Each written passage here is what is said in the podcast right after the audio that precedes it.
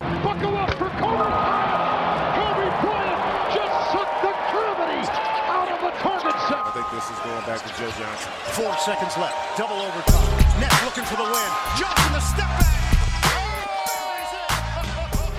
Moin und herzlich willkommen zu Ins Gesicht von Staudemeyer, eurem NBA-Podcast, Episode 109. Und es ist mal wieder eine ganz besondere Episode. Es ist mal wieder soweit, beziehungsweise es war mal wieder soweit. Arne und ich haben uns tatsächlich auch gesehen. Er hat mich am Freitagabend hier besucht in Köln, ist also schon ein paar Tage dabei. Und es ist leider der absolute Tiefpunkt und der Endpunkt unseres Trips. Dienstag und gleich, wirklich unmittelbar, nachdem wir hier die Episode beenden, müssen, ich, müssen wir zum Bahnhof. Ich werde Arne dann schön wegbringen. Dann ist er schon wieder auf dem Weg nach Hamburg. Und ja, dann, viele fragen sich jetzt so, was ist denn jetzt überhaupt los gewesen? Wo waren wir hier die ganzen Tage? Aber da gibt's eine Erklärung zu, die wird gleich kommen. Aber erstmal, diesmal fühlt sich ja gar nicht so wichtig an der Schritt, dich zu fragen, wie es überhaupt geht. Moin, Arne. Du solltest wissen, wie es mir geht. Moin, natürlich auch von mir. Mahlzeit, bienvenidos, herzlich willkommen, Episode 109. Es ist was ganz Besonderes. Es ist ein wundervolles Setup, kann ich erstmal sagen. Wir sitzen hier nebeneinander, schlürfen jeder ein Käffchen, sitzen vor dem Aufnahmebutton und hauen jetzt hier nochmal einen Podcast raus. Aber natürlich ist es wahnsinnig traurig. Das Ding geht jetzt hier echt zu Ende. 16 Uhr auf dem Dienstag, in zwei Stunden geht mein Zug. Also wir müssen jetzt hier schnell eine Episode rausfeuern und dann geht es tatsächlich zum Bahnhof und wieder ab nach Hause. Es ist immer ein trauriger Moment. Es waren ereignisreiche Tage. Also das eine oder andere haben wir schon ja, in die Öffentlichkeit transportiert und von uns hören lassen, was die letzten Tage so ablief. Es war eine Menge los. Also ich bin, ich bin maximal, maximal hyped, aber auch maximal zerscheppert. Mein Körper macht zu. Also die Zugfahrt werde ich brauchen, um irgendwie zu regenerieren. Ja, die Tage mit dir, das ist immer so eine Sache. Es ist natürlich einerseits absolut ein Blessing, um es mal so zu sagen, und nicht nur in Disguise, es ist wirklich ein absolutes Blessing, aber es ist auch ein Curse teilweise. Man muss mal dazu sagen, wenn wir so drei, vier, fünf Tage miteinander verbracht haben, dann ist man danach auch ruiniert. Also das kann man jetzt interpretieren, wie man will, aber das ist halt tatsächlich so. Da muss man sich dann danach eigentlich erstmal noch mal ein paar Tage von erholen. Ich werde das können. Bei mir sind ja Semesterferien angesagt. Du musst dann leider wieder ein bisschen mal lochen, aber ich glaube am Mittwoch noch nicht. Doch, leider Gottes Oh, geht's auch direkt schon wieder. Ja, das ins Büro. das ist ja. natürlich hammerhart. Und dann auch noch so eine Zugfahrt ist auch mal noch ein bisschen anstrengend. Aber viel wichtiger. Viele werden jetzt vielleicht sagen, ja Mensch, Alter, wenn ihr schon zusammen jetzt hier seid, warum habt ihr denn keine Episode bisher schon gemacht? Warum hat es so lange gedauert? Und da muss man sagen, wer das fragt, hat einen riesen, riesen Fehler gemacht. Weil Arne hat schon angeteasert. Wir waren auf unseren Social Media Kanälen, waren wir unterwegs. Wir haben ein bisschen was bei Instagram rausgeknallt. Vor allen Dingen, vor allem. Also Instagram war so ein bisschen am Start zumindest, das war ganz gut. Aber Facebook ging natürlich auch zur Sache. Und wer es verpasst hat, wir haben quasi eine Episode gemacht. Wir nennen das hier trotzdem Episode 109, damit es wirklich zusammenpasst weiterhin mit unserem Feed. Aber eigentlich ist Episode 9 schon wirklich abgedreht worden. Und das ist eigentlich das Stichwort. Es war ein Live-Podcast, tatsächlich. Wir beide in Ton, mit Farbe, mit Bild, wie auch immer. naja, aber es war herrlich. Wir haben einen kleinen Livestream gemacht, haben uns echt ein mega geiles Studio gemacht. Also da ist der Aufruf. Arne wird gleich noch mal was dazu sagen können. Aber jeder, der sich den noch nicht reingezogen hat, muss auf unsere Facebook-Seite gehen. Da könnt ihr quasi Lost Episode. Also da gibt's noch eine volle Episode, eine Stunde 50 NBA Talk. Was soll man sagen? Hashtag Blessed, das war die erste Episode live und in Farbe in unserem eigenen Studio. Und da ist das Wort Studio nicht mal übertrieben. Am Anfang dachte ich, man kann das Ding nicht Studio nennen, ganz ehrlich. Das war unser Selfmade Home Studio, sensationell bei dir im Wohnzimmer. Jerseys mit dabei, ein gutes kaltes, kaltes Pilzbier war mit dabei, beziehungsweise Kölsch, das darf man hier auch nicht sagen. Wenn man Pilz sagt, wird man hier direkt komisch angeschaut. Da hatten beides. Kompromiss gemacht. Ein wundervolles Studio, eine Stunde 50. Haben wir ein bisschen was von uns preisgegeben, haben ein paar Fragen beantwortet, relativ viele sogar. Haben uns einfach echt einen gemütlichen Abend gemacht und das war definitiv eine vollwertige Episode, ganz klar. Ja. Insofern, wer die nicht gesehen haben sollte, das haben erfreulicherweise unfassbar viele, zweieinhalbtausend, glaube ich, haben's, haben sich das schon gegönnt auf Facebook. Also da kann ich nur da, dazu aufrufen, sollte man nachholen, das Ding sollte man nicht verpassen. Ja, ich denke auch. Also im Gegensatz, das wird ein Livestream bleiben, der auch auf der Seite bleibt. Den bereuen wir nicht. Der wird nicht irgendwie direkt wieder gelöscht. Der bleibt auf jeden Fall auf der Seite. Also zieht ihn euch rein. Ja, und es ist, es war geil. Wir haben uns da eigentlich fast so einen kleinen Traum mit erfüllt, muss man sagen. So ein Mini-Träumchen. Ja. Sagen wir mal ein Mini-Träumchen. Weil wir haben auch, das wurde thematisiert, wir wurden mal gefragt, wie sehen wir uns so ein bisschen oder wo sehen wir uns in den nächsten Jahren? Und das ist halt wirklich so ein, so ein Schlüsselelement eigentlich auch unseres ganzen kleinen Projekts hier, was wir halt gerne haben wollen würden. Echt so eine kleine Webshow, was auch immer, aber einfach so ein bisschen mit Bild. Da kann man das einfach noch ein bisschen geiler machen, kann die Sachen auch noch ein bisschen besser rüberbringen. Würde dann nicht, also ein Live-Podcast ist immer ganz geil, das wäre schön, aber vor allen Dingen auch, wenn wir einfach in der Lage wären, regelmäßig zu zweit Content zu produzieren, da wird auch noch mehr kommen jetzt in Folge. Wir haben so ein paar schöne Videos abgedreht, die jetzt auf Facebook in den nächsten Tagen kommen werden. Also ja, das wäre schön. Es ist leider immer sehr selten, aber dementsprechend ist es nur umso mehr precious jedes Mal, wenn wir uns dann hier zusammen sehen. So ist es. Man muss es nehmen, wie es kommt. Es geht im Moment nicht anders, aber das wird, früher oder später wird es der Fall sein. Da werden wir in unserem eigenen Studio sitzen und werden da eine regelmäßige Webshow machen. Live und in Farbe mit ein bisschen Bewegtbild, man kann hier und da nochmal was mit reinschneiden. Das geht halt alles jetzt nicht. Da sind wir ein bisschen limitiert. Aber auch jetzt als Audiopodcast werden wir wieder eine bummelige Ausgabe raushauen. Und das es denke ich auch. Es gibt Stoff, worüber man sprechen muss. Ja, also man muss es erstmal so ein kleines bisschen einschränken, thematisch würde ich sagen. All-Star Weekend haben wir abgehakt, glaube ich. Jo. Das werden wir vielleicht so ein bisschen am Rande. Wir hatten nur eigentlich das wirkliche All-Star Game in der Sonntagnacht, das wir natürlich auch zum Teil geguckt haben. Da werden wir, müssen wir vielleicht nochmal erklären, wie wir das sehen. Aber ansonsten, All-Star Weekend war auf jeden Fall Thema in unserem Live-Podcast bei Facebook. Also wie gesagt, falls ihr es noch nicht gehört habt, dann schaltet da auf jeden Fall rein. Und dementsprechend bleiben heute eigentlich nur, es war ja natürlich die große News. Was war los? DeMarcus Cousins. Das ist natürlich heute das große Thema. Allgemein Trades, Trades, nochmal Trades, Rumors, also alles mögliche wird mit dabei sein. Da spielen wir das so ein kleines bisschen durch und dann, ja, läuft das, würde ich sagen. So sieht's aus. Du hast es angesprochen, DeMarcus Cousins. Ich war schockiert, als es, als es passiert ist. Du hast mich geweckt, glaube ich, mit der Nachricht. Jo. Mit der Info, wirklich Push-Nachricht gerade bekommen. Ich lieg ja noch einigermaßen zerscheppert auf dem Sofa. Dann schellt auf einmal der, der Handy-Alarm und das Ding ist los. DeMarcus Cousins getradet. Hat man mit gerechnet oder nicht, ist so ein bisschen die Frage. Irgendwie ja, irgendwie auch nicht. Es war so ein bisschen eine never-ending Story. Gibt wahnsinnig viel, was man da beleuchten muss. Erstmal fängt es natürlich damit an, was ist passiert, wo geht er hin und was gab es dafür zurück. Und da muss man mal als Instant Reaction sagen, alter Schwede, da war aber nicht mehr viel zu holen für den guten Jungen, wa?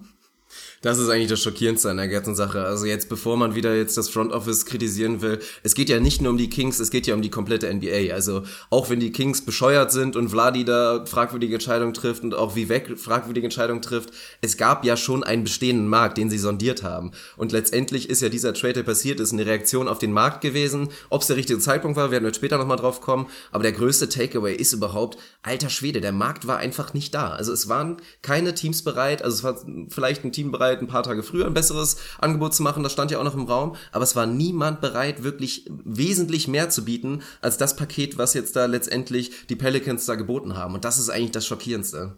Ja, definitiv. Also wer da nicht involviert war, wo man vielleicht damit gerechnet hätte, das sind natürlich irgendwo die Celtics, da werden wir später noch drüber sprechen, ob die da eigentlich die richtige Entscheidung getroffen haben, da so ein bisschen, ja, ich sag mal, die Finger wegzulassen und einfach einen kleinen Umweg zu gehen und zu sagen, der Junge ist vielleicht sportlich über den, die meisten Zweifel erhaben, aber es gibt auch gute Gründe, ja, den eher mit, mit vorsichtigen Handschuhen anzufassen, mit vorsichtigen Handschuhen anzufassen. Geil. Was ist denn am Ende des Tages passiert? Es gab Buddy Hield, war wahrscheinlich so der, der Cornerstone, der dafür zurück zu den Kings gewandert ist, dafür, dass DeMarcus Cousins sich jetzt mit Anthony Davis zum spektakulärsten, brachialsten Frontcourt aller Zeiten pairt wahrscheinlich. Es gibt einen First Rounder, es gibt einen Second Rounder dazu. Omri Caspi wechselt auch noch mit zu den Pelicans und dafür eben im Zentrum Buddy Hield. Langston Galloway mit reingeschmissen und ich hab's vergessen, noch irgendein Filler. Tyreek Evans, herzlichen Glückwunsch. Oha, dass Also, Tyreek Evans sogar schon der. Filler ist, wenn du vorher Caspi und Galloway, das ist ein kleiner Diss, das ist hart. Ja, aber klar, ich meine, man zählt's auf und dann ist das große Argument, also Tyreek Evans, der wird schon gar nicht mehr erwähnt, irgendwie auch minimal zurecht, ist ja auch auslaufend, also dementsprechend nicht so der das größte Piece, aber das größte Piece ist halt wirklich, das ist die nächste Storyline, Buddy Healed. Und da ist natürlich, ihr habt's wahrscheinlich schon gehört oder falls nicht, dann erzählen wir es euch jetzt. Vivek Ranadive hat das scheinbar gesagt, beziehungsweise Vladi Divac hat sich in einem Interview geäußert und einfach mal kurz rausgehauen, dass Vivek ihn, ja, das Potenzial von einem Buddy Hield ähnlich sehen würde wie das Potenzial eines Stephen Currys. Also seiner Meinung nach könnte Buddy Hield der, der neue Stephen Curry sein und dass das dementsprechend eigentlich letztendlich auch der wichtige Punkt war, dass sie gesagt haben, wow, wir können Buddy Hield haben, da müssen wir jetzt einfach zuschlagen. Und da, ja, was soll man dazu sagen? Das ist ein 23-jähriger Rookie, der jetzt, der einen ganz, ganz toughen ersten Stretch hatte. Also das muss man dazu sagen. Seine Rookie-Stats würden ganz gut aussehen, wenn er nicht wirklich diesen Katastrophenstart gehabt hätte. Das muss man vielleicht minimal ausklammern. Potenzial ist da, aber wie viel Potenzial ist wirklich da? Also, dass wir jetzt persönlich Buddy Hield nicht als den nächsten Stephen Curry sehen, ist jetzt, glaube ich, keine Überraschung. Da sind wir uns, glaube ich, einig. Ich finde es vertretbar, in dem jungen Potenzial zu sehen. Ich finde es auch vertretbar zu sagen, hey, das könnte vielleicht mal ein überdurchschnittlicher Shooting Guard sein auf seiner Position. Also ein überdurchschnittlicher Starter auf der 2. Finde ich legitim, das zu sehen. Die Ceiling so hoch anzusetzen, ist natürlich mal wieder ja der nächste Wahnsinn in diesem langen Buch wirklich der Entscheidung von Vivek Ramdeval. Ganz klar, da gehe ich natürlich mit. Ein überdurchschnittlicher Starter auf der 2 kann er sein, wird er wahrscheinlich auch sein. Aber ganz ehrlich, da kann ja da nicht auf einmal im Zentrum des Trades stehen, dass du sagst, ich kriege potenziell einen relativ guten Shooting Guard dafür, dass ich einen der 10, 12 besten Spieler der Liga abgebe, vielleicht den besten Big Man aktuell, zumindest einen der besten, der natürlich seine Flaws hat auf dem Platz gerade daneben. Aber das ist mir dann schon ein bisschen dünn zu sagen, Buddy Hill kann der nächste Stephen Curry werden. Ja, der hat Potenzial, der Junge. Für mich haben wir auch gestern schon thematisiert, in dem Best Case wird er wahrscheinlich mal der drittbeste Spieler in einem relativ guten Team sein. Viel mehr sehe ich da tatsächlich einfach nicht an Ceiling. Und dann ist halt schon die Frage, du gewinnst einen Superstar-Trade in der Regel nicht. Das haben wir in der Vergangenheit immer wieder gesehen. Wenn du einen absoluten Megastar abgibst, dann ist das relativ selten, dass du sagst, da bekommst du was potenziell Gleichwertiges zurück. Aber das ist für mich jetzt schon, schon einfach sehr, sehr dünn. Und natürlich, du sagst, das ist eine fragwürdige Entscheidung im Front Office mal wieder. Offenbar gab es zwei Tage vorher einen angeblich besseren Deal. Da stellt man sich dann schon die Frage, warum man den dann nicht gemacht hat. Oder wenn es den gab, warum man damit dann auch noch an die Öffentlichkeit geht und sagt, hey, ich habe verkackt, wir hätten es noch besser haben können. Jetzt haben wir das mitgenommen. Der Gedanke dahinter war wohl, dass es zur Trade, Trade Deadline die übermorgen ist, die Pakete eher schlechter werden. Und man dann gesagt hat, komm, dann nehmen wir es jetzt, dann beenden wir dieses Kapitel, schließen dieses, was, sechseinhalb Jahre lange Kapitel der Marcus Cousins mit allen, allen Ups und Downs, die es da gab. Irgendwie 33 Wins müssten gefühlt die beste Saison gewesen sein. Die Storyline kennen wir alle und schließen das Ding jetzt ab, machen das Buch zu, gehen in die neue Halle und machen so ein bisschen so einen freshen Start. Aber ob dann wirklich das Personal, was du dafür kriegst, das Richtige ist, ist halt die nächste Frage.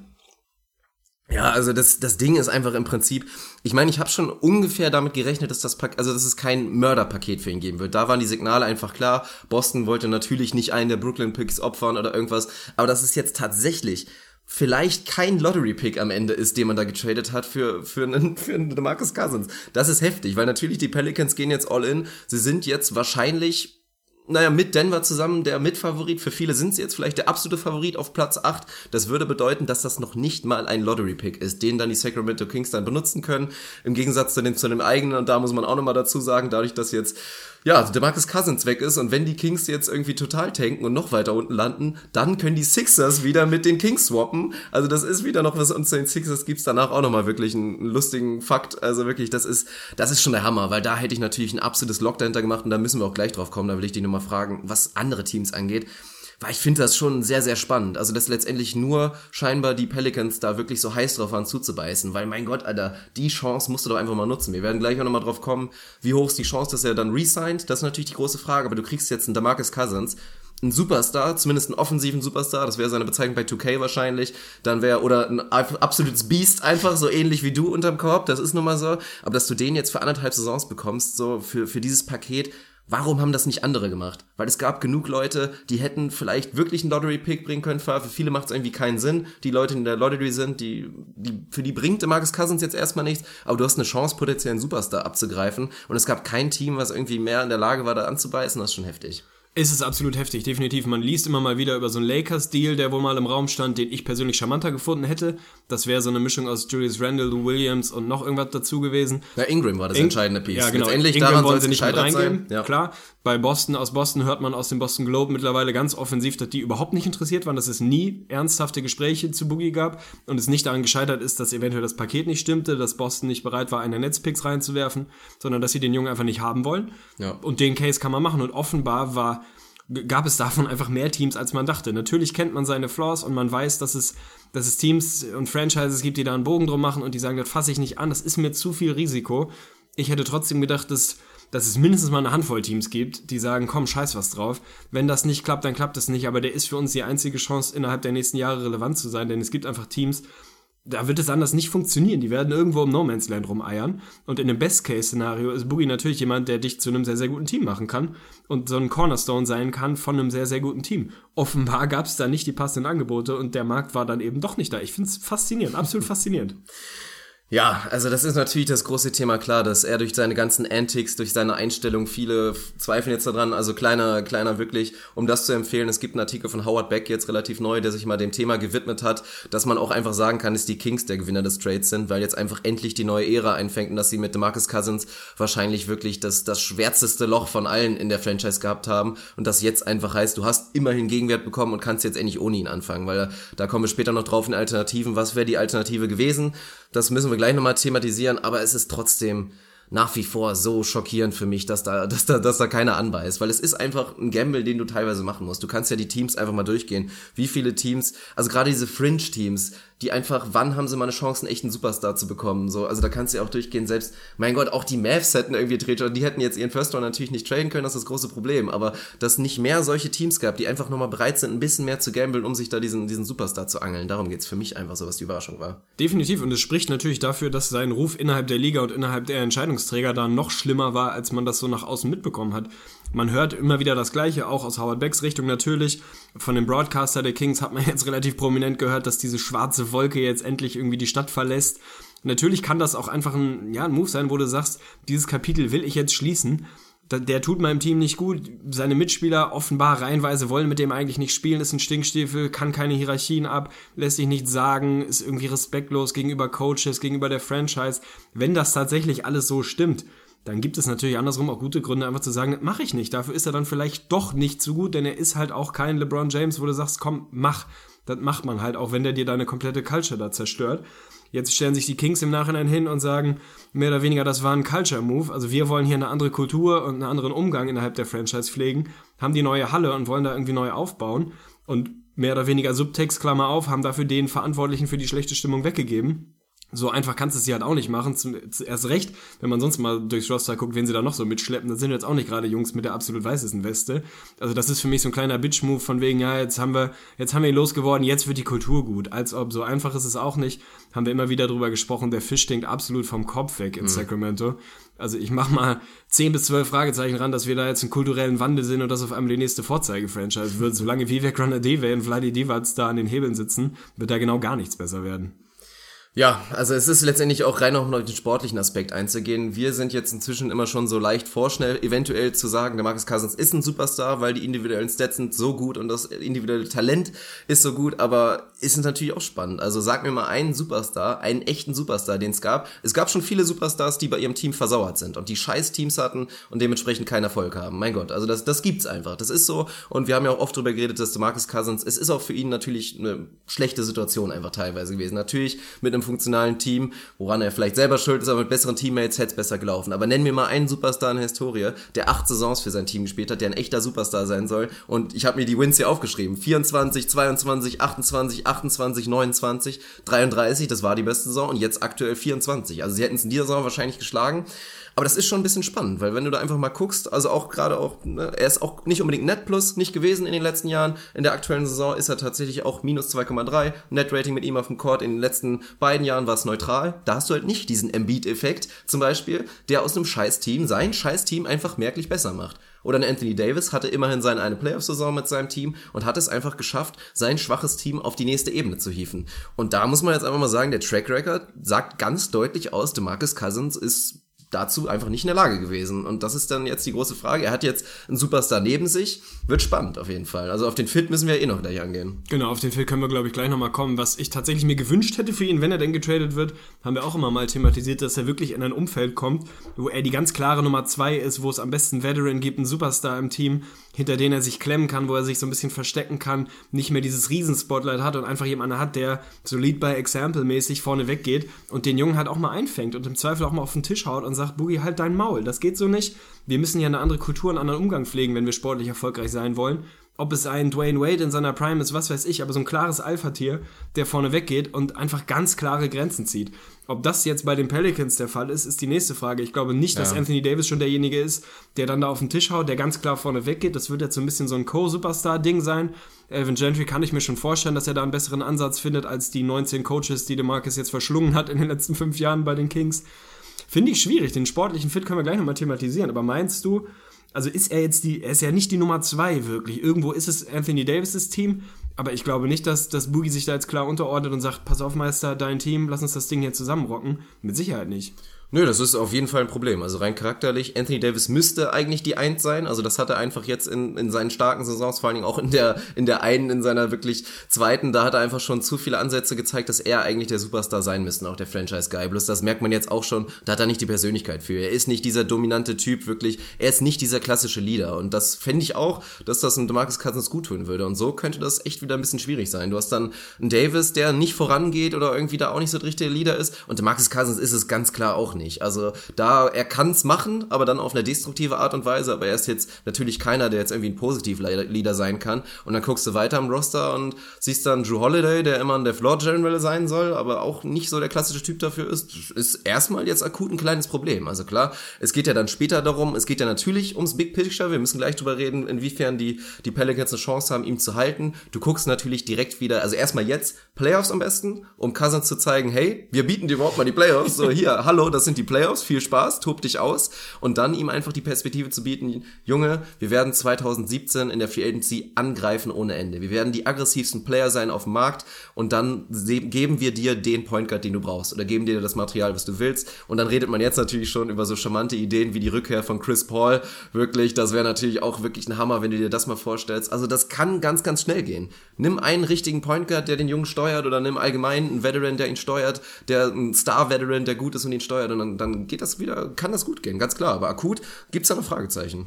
Definitiv. Dann sind wir jetzt in der Überleitung zum sportlichen Fit und da muss man ja mal ganz ehrlich sagen, das ist erstmal ein absoluter Blockbuster-Move für Anthony Davis. Er hat selber gesagt, spektakuläres Wochenende, spielst All-Star-Game zu Hause in deiner Hometown, legst 52 Punkte auf, brichst einen All-Time-Record, wirst All-Star-Game MVP und einen halben Tag später kriegst du DeMarcus Cousins an deine Seite und bist auf einmal von einem relativ klaren Nicht-Playoff-Team, eins, was mittlerweile eigentlich von jedem noch irgendwo auf acht gesehen wird und was eine potenziell rosige Zukunft in den nächsten Jahren vor sich hat. Der sportliche Fit ich finde ihn geil. Also der ist nicht, nicht absolut optimal vielleicht, aber ganz ehrlich, die beiden können definitiv koexistieren. Du hast da zwei absolut dominante Big Men. Natürlich ist irgendwo dieser, dieser Case, der immer wieder erstmal rausgeworfen, rausgeworfen wird. Die sind beide balldominant, die brauchen beide den Ball. Aber ganz ehrlich, es gibt 48 Minuten, das wird schon funktionieren. Und wenn man sich das sportlich anguckt, sie haben beide ein gutes Spacing dabei, können mittlerweile beide am Perimeter agieren.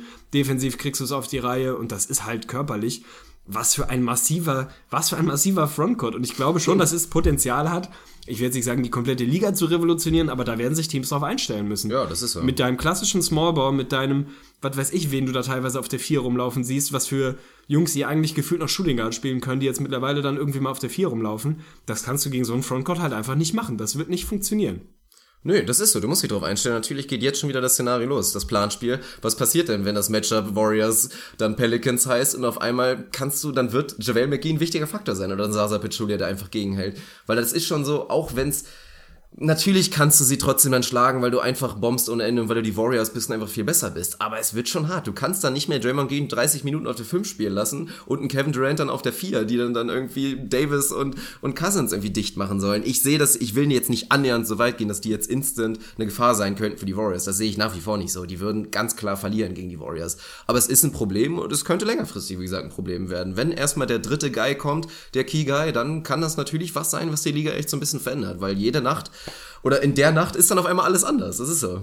Ja, definitiv. Dann lass uns doch mal schauen, wie sieht das auf dem Platz dann eigentlich aus? Wir haben es bei beiden in den letzten Jahren immer wieder gesehen. Sie sind eigentlich keine Center, sie sehen sich nicht als Center. Gerade Anthony Davis will unbedingt Power Forward spielen, hat dieses Jahr primär auf Center gespielt, hat sich damit auch einigermaßen zufrieden gegeben und gesagt, das ist halt das, was das Team jetzt gerade braucht.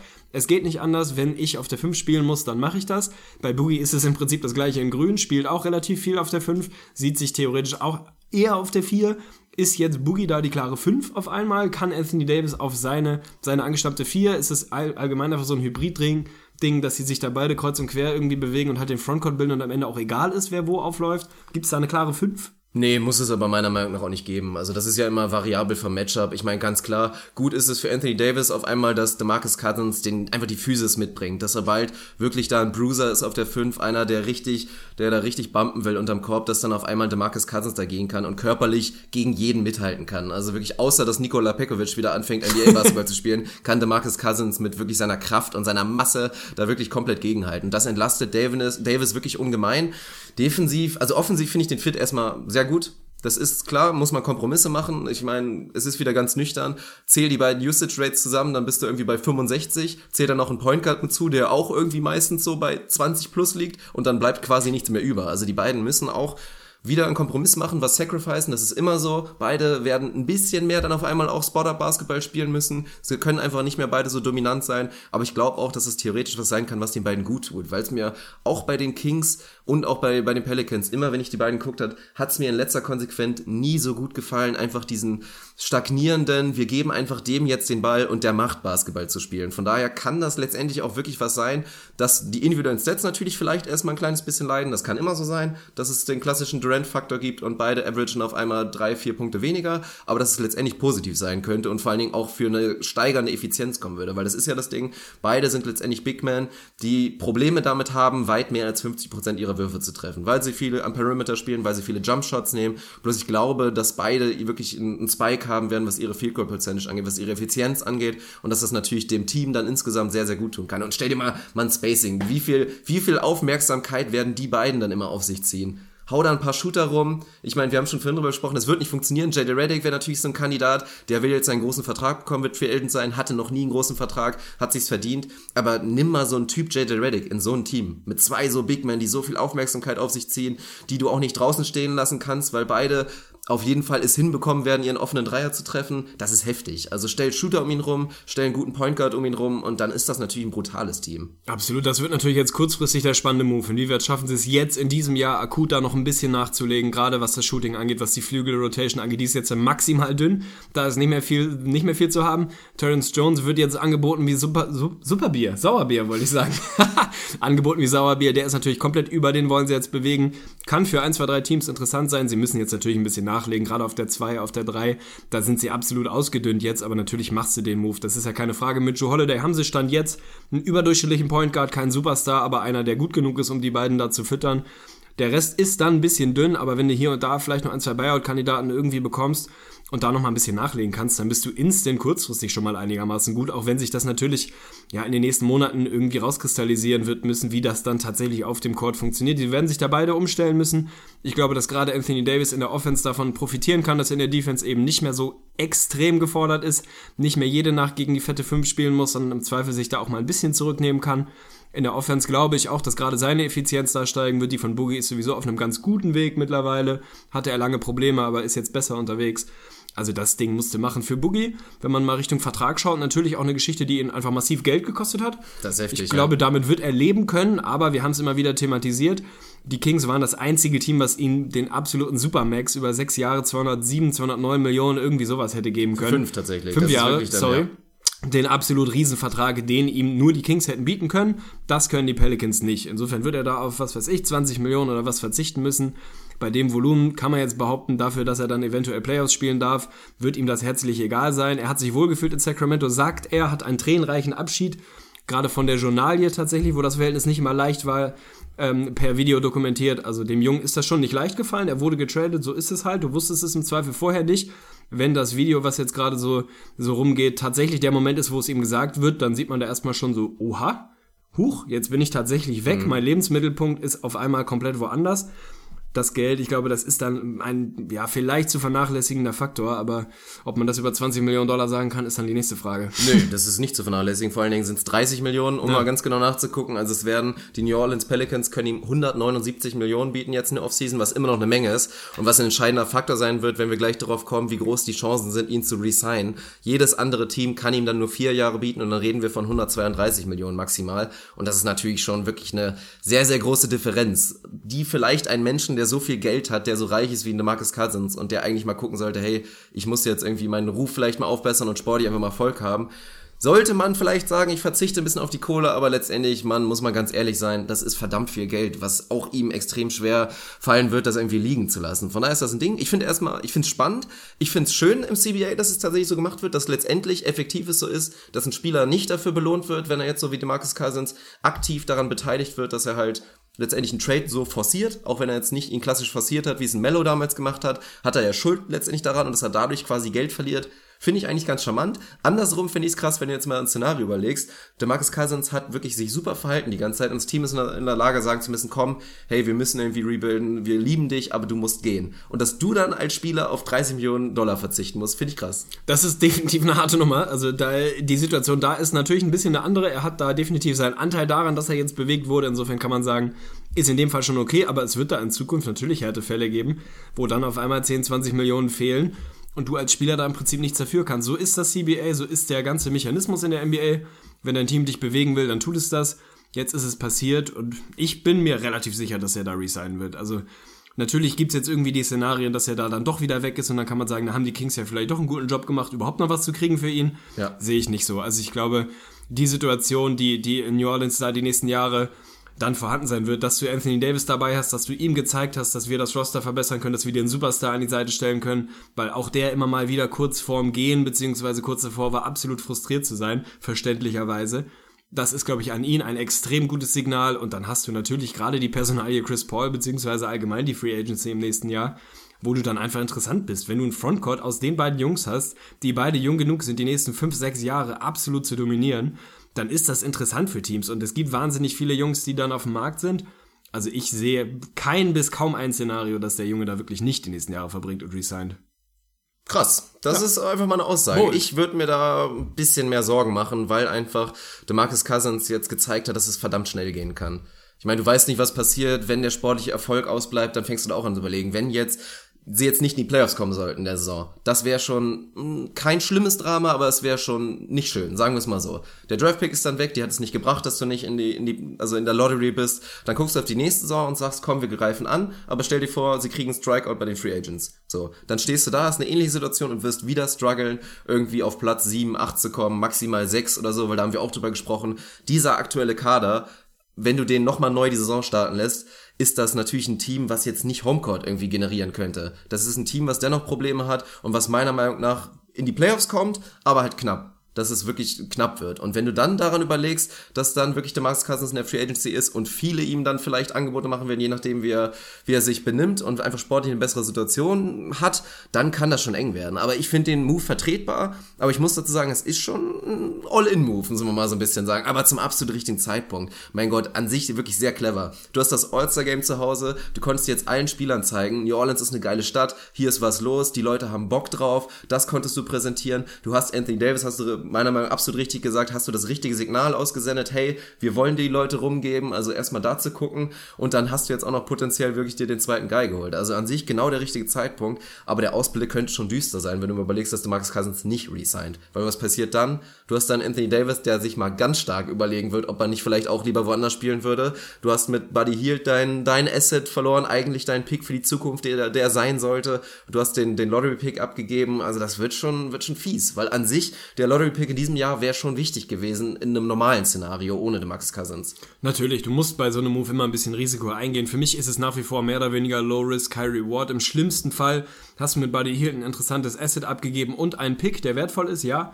Und wenn er dann dafür nach anderthalb Jahren wieder geht, dann kann das natürlich passieren. Dann ist das irgendwo der Worst Case, aber du hast dir jetzt auch nicht komplett die Zukunft verbaut. Du hast ja nicht wirklich viel abgeben müssen. Haben wir vorhin thematisiert. Von daher finde ich den Move absolut richtig. Das ist überhaupt keine Frage.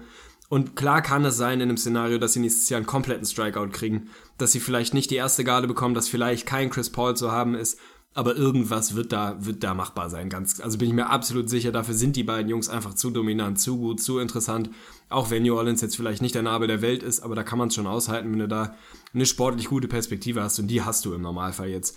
Aber dann Eier auf den Tisch. Chris Paul, Homecoming nächstes Jahr, das wäre ein Ding, ey. Ja, das wäre krass. Also das ist immer, ich finde, dass diese Storyline mit immer Homecoming und man kehrt zu seiner, zu seiner Stadt zurück, ist, glaube ich, ein bisschen immer zu viel Feuer drin. Also, auch wenn ich selber drüber nachdenke, das ist, also warum ist das denn immer so attraktiv? Also gerade auch so jemand, der einfach jetzt auch schon sehr lange da raus ist und ich weiß nicht, ob das immer so dieses Ding ist, da wirklich zurückzukehren. Es ist charmant. Ich glaube einfach, dass es bei Chris Paul jetzt noch nicht dieser Faktor ist, der dann wirklich Zündler in der Waage ist, sondern letztendlich, hey, wenn es jetzt bei den Clippers nicht läuft, und das ist die Voraussetzung. Also wenn Chris Paul mit den Clippers einen tiefen Run startet in den Playoffs, gibt es für mich kein Szenario, dass er geht. Weil Los Angeles, muss man einfach mal zu sagen, ist einfach geil, das hörst du immer wieder, alle lieben das da, keiner will da eigentlich so wirklich weg. Das wird auch bei Brad Griffin, auf den werden wir später auch nochmal kommen mit den Rumors, ist das immer ein Faktor, dass du eigentlich gerne da bleiben willst. Und dann glaube ich nicht, dass er geht. Es wird ihm darum gehen, sportlich die beste Perspektive zu finden. Und ja, also wenn ich Chris Paul wäre, würde ich drüber nachdenken, weil was gibt's denn geileres als gerade so ein Typ Point Guard wie Chris Paul, der bereit ist, sich persönlich zurückzunehmen und seine Points per Game Stats wirklich zu, zu sacrificen dafür, dass du dann zwei geile Big Men hast, mit denen du dann zaubern kannst. Also klar, rein sportlich wäre das der ultimative Hammer und top für die NBA. Bin ich absolut dabei, auch was das Thema Homecoming angeht. Also ich glaube, das ist niemals irgendwie ein Move, der dann wirklich darüber, oder ein Faktor, der darüber entscheidet, ob ein Move gemacht wird oder nicht. Ich glaube, es kann in so einem 50-50 Cointoss, wo du nicht weißt, was du machen sollst, es kann ein kleiner Nebeneffekt sein, der irgendwie eine Rolle spielt, dass du sagst, komm, da fühle ich mich wohl, da bin ich groß geworden, ich will wieder zurück, gerade am Spätherbst deiner Karriere. Aber wenn man sich die letzten 10, 20 Jahre die Liga mal so anschaut, wie oft gab es denn wirklich dieses Homecoming, wo man sagt, das war der Grund, warum der zurückgegangen ist? Hat es bei Kevin Durant dafür gereicht, dass er mit den Wizards sich überhaupt mal hinsetzt? Nein. Ist Mello jetzt irgendwie gerade wieder in Denver? Nein. Also ich meine, Natürlich spielt das vielleicht für den einen oder anderen irgendwie eine kleine Nebenrolle, aber es geht primär um den sportlichen Fit, es geht um die Kohle, es geht um den, den Ausblick in den nächsten Jahren. Und das ist ja. für mich das Argument, wie du es richtig sagst, warum die Pelicans durchaus interessant sein können für Chris Paul. Ganz klar, vorausgesetzt, die Clippers gehen wieder früh raus, kriegen wieder eine Injury, was auch immer. Wenn die irgendwie in die Conference Finals kommen, bewegt er sich da keinen Zentimeter weg. Wenn es da den nächsten absoluten Meltdown gibt und irgendwie es wieder erste, zweite Runde rausgeht und er einfach sagt, ich will nochmal was anderes machen, dann gibt es da natürlich 28 Teams, die den Kerl haben wollen. Und dann sind die Pelicans wahrscheinlich eins, was ganz gute Rahmenbedingungen schaffen kann und sagen kann, pass auf, mein Lieber, hier bist du instant sehr, sehr gut, wir können dir deine Kohle geben, du mhm. bist auch noch in deiner alten Heimat, dann kann das für mich so ein kleiner Nebeneffekt sein, aber ansonsten wird das nicht die Rolle spielen, ganz klar. Nee, das war ja bei LeBron James einfach auch wirklich eine ganz, ganz besondere Situation, muss man mal sagen. Also zeig mir irgendwen, der, der ähnlich verwurzelt ist mit seiner Heimat, wirklich wie ein LeBron James mit Akron, mit Ohio, mit letztendlich Cleveland. Das findest du sonst nicht. Und das hat man ja jetzt auch bei Kevin Durant gemerkt. Das war zu 0,0 ein Faktor, wirklich. Also der hat da nicht eine Sekunde drüber nachgedacht. Wirklich jetzt, ich gehe jetzt nach Washington und nehme vielleicht eine Situation, die sportlich schlechter ist, weil das meine Heimat ist, theoretisch. Also das war überhaupt kein Faktor. Und ich sehe es persönlich nicht kommen, dass es bei Chris Paul ein Faktor sein wird. Aber ja, und selbst wenn, also wenn, wenn LeBron in Cleveland nicht eine sportliche herausragende Situation vorgefunden hätte oder zumindest einen Ausblick, sehr schnell sehr, sehr gut zu sein, dann wäre auch der nicht zurückgegangen. Also der ist ja, noch das, mehr Das ist ja der, der LeBron James-Faktor. Egal, wo du hingehst, du bist ein Contender. Von daher ist das ein bisschen einfacher. Da muss man nicht so viel überlegen. Naja, klar. Aber auch bei LeBron James würde der nicht irgendwo hin zurückgehen, wenn es da keine guten Aussichten geben würde. Das ist halt so. Ja, ja, das stimmt schon. Aber ich will noch mal einen Schritt zurückgehen und einmal wirklich zu den Lakers gucken. Also jetzt gerade zu den Teams, die halt bewusst diesen Gamble nicht eingegangen sind. Wir wollten ja auch noch über die Celtics sprechen, wie finden die das bewerten. Aber jetzt erstmal wirklich die Lakers. War das ein Fehler? Also wir wissen jetzt, wir haben das Paket jetzt nicht vor Augen. Wir wissen nicht, ob theoretisch der First Runner, aber das ist ja eh ein bisschen schwierig, weil der eventuell auch noch nach Philly geht. Oh man, das ist so krass. Ich muss den Philly Fun Fact auch gleich nochmal raushauen. Aber haben die Lakers einen Fehler gemacht, wirklich da, sich mit Boogie einen Superstar zu holen? Und bei den Lakers ist es immer besonders. Wir haben bei Dwight Howard gesehen, dass er einer, der schnell wieder gegangen ist, aber der war dann auch nicht der Franchise-Guy dass sie nicht einfach gesagt haben, komm, wir holen jetzt einen DeMarcus Cousins zu den Lakers, wir sind eine Destination in der Zukunft für weitere Free Agents und, und schnappen uns den und geben dann vielleicht mal einen Ingram ab? Sehe ich nicht so. Also ein Fehler glaube ich nicht. Das werden die nächsten zwei, drei Jahre zeigen, ob das ein Fehler war. Wenn der jetzt komplett zündet und die Pelicans auf einmal absolut relevant sind, dann kann man sich natürlich im Nachhinein hinstellen und sagen, Mensch, da hättest du mehr für abgeben müssen, da hättest du auch bereit sein müssen, potenziell einen Brandon Ingram mit reinzuwerfen, der dann anscheinend der Faktor war, der für die Lakers dazu geführt hat, dass sie es nicht gemacht haben. Haben es versucht mit einem Randall-Paket und irgendwie Lou Williams noch dazu zu werfen, hat nicht gereicht. Ein Fehler würde ich nicht sagen. Also du musst ja mal ein bisschen schauen, wie ist die Situation. Bei den Celtics würde ich sagen, auf gar keinen Fall ein Fehler, alles richtig gemacht. Da verbaust du dir im Zweifel gar nichts mit. Du wirst immer einen Strike haben bei den, bei den großen Free Agents und das ist bei den Lakers ähnlich. Die werden ihre Chancen haben, die großen Jungs zu bekommen im nächsten Jahr. Insofern, ich glaube, das kann am Ende des Tages vielleicht sogar die richtige Entscheidung gewesen sein, zu sagen, den Gamble gehen wir nicht ein, den müssen wir nicht eingehen. Es gibt Teams, wo ich da anders argumentieren würde, wo ich sagen würde, ey, das ist echt euer einziger Shot.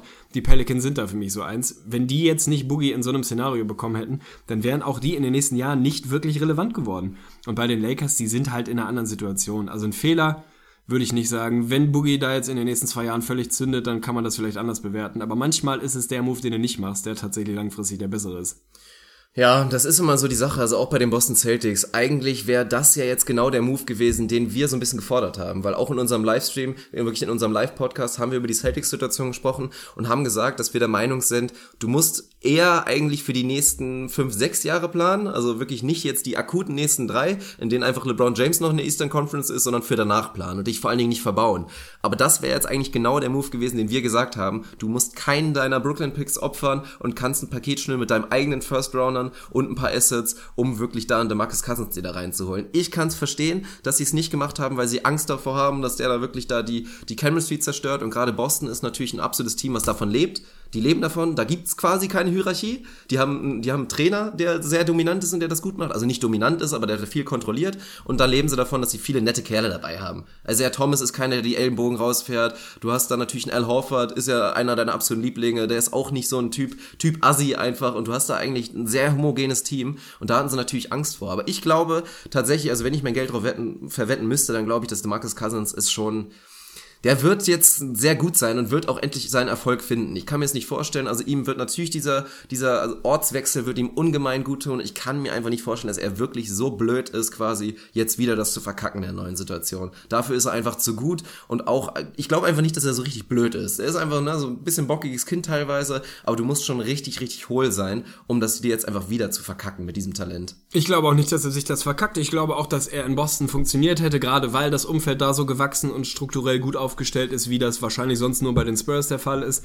Das kann, hätte sicher funktionieren können und ich bleibe nach wie vor dabei, dass ich sagen würde, ich würde an Boston Stelle schauen, den einen Pick und ein, zwei Assets jetzt zu bewegen, um da einen Superstar zu bekommen und trotzdem eher so ein bisschen mittelfristig zu denken, nur der wäre bei mir halt nicht Boogie gewesen. Also wenn du das jetzt machen kannst, einen Jimmy Butler bekommst, einen Paul George bekommst oder ähnliches, oder einen Blake Griffin vielleicht, dann würde ich es nach wie vor machen, einen Danilo Gallinari, wen auch immer. Ich kann aber verstehen, dass man da sagt, dieses Risiko sind wir nicht bereit einzugehen, weil wir es nicht müssen. Weil wir nicht in, in dem Druck oder unter dem Druck stehen, da jetzt wirklich reagieren zu müssen. Da sind sie einfach zu gut aufgestellt, zu gut positioniert, sind jetzt schon sehr, sehr gut, haben wahnsinnig viele Assets, werden interessant sein die nächsten Jahre. Ich kann es verstehen, dass, dass sie es nicht gemacht haben, auch wenn ich nicht, also ich bin bei dir, ich glaube nicht, dass Boogie so ein absoluter Vollpfosten ist. Ich glaube, dass dem ein bisschen frische Luft, eine neue Umgebung, eine neue Franchise, neue Teammates, einfach mal so ein, so ein Reset, Neustart, dass dem das gut tun wird und dass der auch bei den Pelicans jetzt nicht als absoluter Holzkorb irgendwie durch die Liga rennen wird. Ich kann es mir nicht vorstellen. Wenn doch, da muss man sagen, alles richtig gemacht, Vladi Divac. Aber dass ich den Satz mal sagen werde, da kann ich mir eigentlich nicht vorstellen. Ja, also bei Boston, um das mal dazu zu sagen, nochmal wirklich, ich glaube nicht, dass das so eine glasklare Entscheidung war, unbedingt gegen den Spieler DeMarcus Cousins und dass du dir nicht vorstellen kannst, dass es mit ihm geht. Ich glaube schon, dass auch ein Brad Stevens sich einen Cousins anguckt und sagt, Mann, Alter, diese sportlichen Fähigkeiten, die kriege ich in mein System und das funktioniert. Ich glaube einfach, dass die Boston Celtics so selbstbewusst sind, dass sie sich halt denken, wir kriegen unseren Superstar, aber es wird halt wer anders sein. So, einer, der besser reinpasst, ein Typ Jimmy Butler oder wen auch immer, oder selbst wenn es 2018 dann erst und sie dann, dann den Netzpick bewegen und erstmal Markel Falls nehmen und den vielleicht später wieder bewegen. Die sind so flexibel, dass sie jetzt nicht diesen Gamble machen wollen und ich glaube einfach mit ihrem, mit ihrem Move und um sich da den Superstar zu holen, einfach eher eine sichere Nummer suchen letztendlich, was ja auch verständlich ist. Bin ich absolut dabei. Haben wir noch was zu Boogie? Ansonsten würde ich sagen, reiten wir mal so ein bisschen durch die, Den durch Fun die Fact wollte ich erstmal noch mal ein bisschen raus. Also erstmal Shoutout an Sam Hinkie mal Oh wieder. ja. Trust the process. Es hat sich mal wieder bestätigt. Mal wieder ein Move, den Sam Hinkie eingefädelt hat, der sich massivst einge also wirklich ausgezahlt hat. Weil dieser Move hat jetzt dazu geführt, der Move ist 2015 tatsächlich passiert. Das war auch eigentlich mal wieder so ein klassisches Lowlight der Kings. Damals haben sie einen Trade eingefädelt mit den, mit den Philly, haben drei Spieler zu Philadelphia getradet, zweimal Pick-Swaps angeboten, unter anderem halt jetzt der in diesem Jahr, der entscheidend sein könnte, weil du stellst mal vor, die Sacramento Kings gewinnen die Lottery und der geht dann wieder nach Philly. Das ist schon heftig. Aber dazu haben sie tatsächlich auch noch einen First Rounder, den 2019 First Rounder, mit abgegeben. Dafür eigentlich nur, dass sie Cap Space freigemacht haben. Also kaum Gegenwert, einfach nur Cap Space freimachen. Den haben sie damals genutzt, um Marco Bellinelli, Rajon Rondo und Costa Kufos sich zu, sich zu sein. Ja, super. Hat ja richtig gut geklappt. Und dann reden wir davon, dass die Kings, und das ist ja eigentlich auch nochmal das Thema Kings, da müssen wir drüber sprechen, der Ausblick. Was passiert jetzt mit dieser Franchise? Wie lang wird der Rebuild sein? Und der Rebuild wird so lange sein, dass 2019 das ein Top-5-Pick wahrscheinlich wird. Also muss man auch mal wieder sagen, Philly, alter Schwede. Also 2019 potenziell wirklich wieder ein Top-5-Pick quasi geschenkt bekommen. Das ist der absolute Wahnsinn. Aber spricht so ein bisschen dafür, dass es halt wirklich düster werden könnte mit den Kings. Aber dann wollen wir mal drüber sprechen, so reine Prediction vielleicht ganz kurz.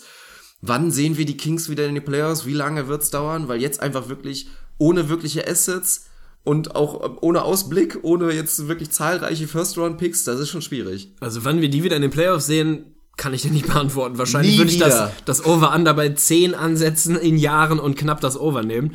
Wenn ich mal die mittelfristige Zukunft, die man wirklich überblicken kann, denn wir sehen es immer wieder, es kann schnell gehen. Natürlich können die Kings in fünf Jahren in den Playoffs sein. Es spricht Stand heute nicht wahnsinnig viel dafür, dass das passieren wird.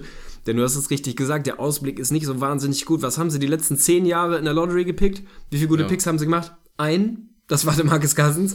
Der Rest war mindestens mal fragwürdig. Sie haben langfristig der Salary Dump, den du eben angesprochen hast, ist das nächste Thema sich nicht strategisch sinnvoll aufgestellt. Sie haben wenig interessante junge Assets im eigenen Team, die du entwickeln kannst, außerhalb von Buddy Hield, der sicherlich nicht dein Franchise-Player sein wird. Also du brauchst einen neuen Franchise-Player, du brauchst für mich auch noch eine Num äh, Number 2, eine Nummer 2, denn auch das sehe ich in Buddy Hield nicht. Selbst wenn du ihn besser bewertest als der Rest der Liga, und das scheint so zu sein, kannst du ja nicht der Meinung sein, dass der der Junge ist, um den du baust. Also so verblendet können eigentlich nicht mal die Kings sein, dass das reichen kann. Ich befürchte fast, dass sie davon wirklich ausgehen, dass sie jetzt ihre Zukunft um Buddy Hield rumbauen. Dann herzlichen Glückwunsch. Dann nehme ich Ja, auf jeden Fall das Over. Ansonsten, was, also der, was ist denn der Ausblick? Klar, du wirst jetzt sehr, sehr gut picken in den nächsten Jahren. Du wirst wahrscheinlich mit den Nets darum kämpfen, das schlechteste Team der Liga zu sein, vermutlich. Und hast da verdammt gute Karten, wenn man jetzt mal auf das, auf das Roster guckt, was da noch auf den Platz geht in den nächsten Jahren. Das ist ein Witz. Das ist kein NBA-Team, aber hin und vorne nicht. Du Ja. hast Willie Stein noch dabei, den ich ganz interessant und cool finde. Der auch ein Kandidat ist, eventuell Der auch weggehen werden, könnte. Ab jetzt ist klar, Kings, die machen jetzt Full Ausverkauf. Die ja. machen wirklich Ausverkauf. Und jeder, der irgendwie einen First Rounder, einen Second Rounder oder ein minimales Asset bringt, der wird gehen. Deswegen, wir werden später auch noch auf Willie Collins reinkommen. Der ist auch für ein, zwei Teams ein interessanter Typ. Bei denen ist jetzt wirklich komplett wegplanen. Also klar, es geht jetzt, natürlich ist der Draft jetzt dran. Jetzt ist halt ein Vladi Divac gefragt und einfach wirklich zeigen, kannst du ein wirklicher NBA GM sein oder halt nicht. Weil potenziell, wenn du Glück hast, landet halt Philly und die Kings landen in, in den Top 5, also in den Bottom 5 und dass du dann Top 5 picken kann in diesem Jahr, da musst du ein kleines bisschen Glück haben, einfach mal, dass du, und dann müsst du halt einfach auch mal vernünftig draften und halt mal den Jimmy Butler Move machen oder den Paul George Move oder was auch immer. Und da gehört natürlich ein bisschen Glück für. 2018 wirst du auch scheiße sein und kriegst deinen Jungen. 2019 ist der Pick weg, das macht's halt auch wieder ein bisschen schwieriger. Also muss man mal so ein bisschen schauen. Aber was ich schon interessant finde, wir werden jetzt schon einen lustigen Effekt sein. Also ich glaube, die Kings könnten sneaky mh, also nicht unbedingt League Pass Team sein in den nächsten Tagen, aber klar, du wirst natürlich eine Mörderreaktion sehen. Also es würde mich tatsächlich nicht wundern, wenn die vielleicht auch zwei, drei Spiele gewinnen jetzt in nächster Zeit, aber mal relativ zeitnah, weil das einfach eine besondere Situation ist. Unglaublich motivierend, die werden jetzt frei aufspielen ohne Ende und da werden jetzt Leute reingeworfen, die halt so gut spielen werden wie nie zuvor ungefähr. Also natürlich ist der Ausblick katastrophal, aber jetzt kurzfristig könnte ich mir sogar vorstellen, dass es eine kleine Reaktion gibt. So einen kleinen Spark kann ich mir auch vorstellen, aber das reicht halt sportlich nicht, die sind einfach nicht gut genug. Also da wird es eine kleine Reaktion geben, das wird ein bisschen befreiend sein. Ich kann mir auch vorstellen, dass es tatsächlich so dieses viel zitierte Damoklesschwert, was so immer über der Franchise irgendwie schwebt und eigentlich geht's bei den Kings seit zweieinhalb Jahren um nichts anderes als traden wir Boogie, wenn ja, wohin und wann. Das Thema ist jetzt einfach endlich mal durch, von daher das ist für mich neben dem, was du auf dem Platz zurückbekommen hast für Boogie, ist das absolut die beste Nachricht. Das Thema ist jetzt endlich mal durch. Es kann vielleicht mal ein bisschen Ruhe in Sacramento einkehren. Du kannst in Ruhe deine Arbeit machen, hast diese Boogie-Thematik vom Tisch und kannst in Ruhe rebuilden. Aber da bin ich dann wieder, wieder beim Thema Front Office. Also der Track Record ist einfach nicht da, dass Vladi Divac ein guter GM ist. Es kann sein, es gehört Glück dazu, absolut. Vielleicht macht er jetzt einen guten Job 2018, zieht da irgendwie einen guten Jungen und dann sind sie doch in ein paar Jahren wieder ganz gut. Das kann natürlich schnell gehen und sie werden jetzt ein paar Jahre gut picken außerhalb von 2019. Insofern kann das schon passieren. Aber der Track Record ist nicht da. Also es gibt relativ wenig Gründe dafür zu sagen, dass, dass die jetzt auf einmal einen guten Job machen. Den haben sie die letzten zehn Jahre nicht gemacht. Also ist, irgendwo kommt es ja auch her. Es ist schade, weil in Sacramento läuft viel richtig. Also das ist einfach mal so. Rein als Franchise, abgesehen vom Sportlichen, machen sie verdammt viel richtig. Oh ja. Da wird was bewegt, haben wirklich absolut top-notch, ist eigentlich alles andere. Da ist richtig Potenzial da in der Gegend. Also du könntest aus dem Team wirklich absolut ein, ein Top-Team als Franchise im Prinzip machen. Könntest du daraus basteln. Und dass es sportlich so düster ist, ist halt eigentlich letztendlich eine traurige Geschichte. Aber mal gucken. Vielleicht spielen sie jetzt ja 4 on 5 Basketball und das läuft richtig. Also wer weiß. Aber ich will auch noch mal mit ein paar Teams sprechen, also über ein paar Teams sprechen, die sich eventuell in den Arsch beißen jetzt im Nachhinein. Weil wenn wir jetzt das Paket sehen, erstmal ist ja auch noch der witzige Fun-Fact, erstmal werden sich die Pelicans denken, huiuiui, haben wir da Glück gehabt, weil ja natürlich im Gespräch ist, scheinbar waren sie wirklich kurz davor, ihren First-Rounder Tyreek Evans zu bieten, dafür, dass sie Jaleel Okafor bekommen und jetzt mussten sie wirklich unwesentlich mehr bieten, um DeMarcus Cousins zu bekommen. Also das war natürlich ein Sahnedeal, da ist gut gelaufen, aber ich finde zwei Teams sehr, sehr interessant, die da hätten mitbieten können, meiner Meinung nach, weil sie gerade auch diese Fringe-Teams sind. Gucken wir doch mal uns die Blazers an und die Nuggets an. Guckt ihr mal, also was ist denn mit den Nuggets? Die hätten First Runner bieten können, die hätten Assets bieten können. Sag mir, also sag mir, warum sie das nicht theoretisch gemacht haben, warum da nicht viele nicht da waren. Du kannst da einen Case für machen. Die hätten First Runner bieten können, plus noch ein, zwei Assets, hätten doch DeMarcus Cousins bekommen können, oder? Und dann hättest du das erstmal gehabt, dann hättest du Cousins Jokic gehabt, bam. Einfach mal durchziehen, einfach mal probieren, gambeln. Ja, absolut. Also Oder die Blazers genauso. Die Blazers suchen händeringend ihren Big Man. Die hätten genauso das Paket schnüren können. Das sage ich ja vorhin. Es gibt genügend Teams, die da definitiv reizvollere Pakete für die Kings hätten schnüren können. Nur die wollten halt nicht. Und der einzige Grund kann dann tatsächlich dieses, man nennt es halt irgendwie charakterliche Defizit, wie auch immer du es nennen willst, aber dass sie einfach diesen Gamble für DeMarcus Cousins nicht bereit sind einzugehen. Interessantere Assets natürlich. Nuggets haben ohne Ende Material, was sie da hätten bewegen können. Ein Frontcourt mit Jokic und, und DeMarcus Cousins überragend. Die Blazers suchen seit Ewigkeiten ihren Big Man. Haben da jetzt so ein paar fadenscheinige Moves gemacht, die das so minimal kaschieren sollen. Jetzt haben sie Yusuf Nurkic. Da sag mir mal, dass du für ein interessantes Paket und genug Assets haben sie eigentlich auch. DeMarcus Cousins potenziell hättest haben können und dann mit Lillard und McCousins, äh, McCousins. Lillard und Cousins. McCousins in die nächsten Jahre hätte es gehen können. Also da muss man sich schon fragen, warum wurde dieser Move nicht zumindest mal diskutiert? Wurde, wahrscheinlich wurde er diskutiert. Für mich kann das am Ende des Tages immer nur die, die gleiche Antwort sein. Sie wollten sich nicht die Finger verbrennen an DeMarcus Cousins. Ich glaube, dass es nicht an seinen sportlichen Fähigkeiten liegen kann. Die sind einfach über die meisten Zweifel erhaben. Da ist er einfach zu gut. Aber dann wolltest du den Gamble nicht gehen und sagst den Jungen, vielleicht hast du noch ein paar Insights, vielleicht telefonierst du mal mit so ein paar ehemaligen Teammates und hörst dich mal so ein bisschen um. Ist das wirklich so schlimm? Ist das so ein absoluter Culture-Killer? Und wenn ja, dann finde ich es auch legitim und auch konsequent zu sagen, das machen wir nicht. Das, das Risiko ist es uns nicht wert. Ja, aber für mich ist auch dazu nochmal, das haben wir bisher noch gar nicht besprochen, der Zeitpunkt einfach so komisch.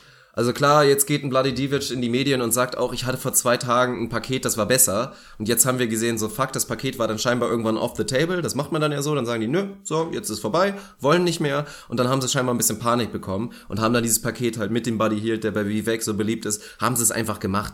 Aber ich kann es mir nicht vorstellen. Also ich glaube auch, dass Teams teilweise überrascht sein werden, weil ich glaube, dass es noch was gegeben hätte. Gerade zur, wirklich zur Deadline. Das ist ja immer so eine heiße Phase, wir haben es immer gesehen. Dann kommt der Live-Ticker, die letzten zehn Stunden laufen und dann gibt's nochmal so einen Ver Verzweiflungsmove. Dann wissen die Teams, so, wir können jetzt zuschlagen, weil das ist ja eine ganz normale, die ganz normalen Stadien einer Verhandlung. So, ein paar Tage vorher sagst du noch so, oh ja, Interesse ist da, aber nö, muss nicht unbedingt. Dann machst du eher so Lowball-Move und so, machst mal, guckst mal, ob du so einen, so einen kleinen Offer durchbekommst und dann wird's zum Ende nochmal heiß. Also das kannst du mir doch nicht erzählen, dass dann wirklich die, die Angebote ganz weg gewesen wären oder dass es nicht noch was Besseres gegeben hätte.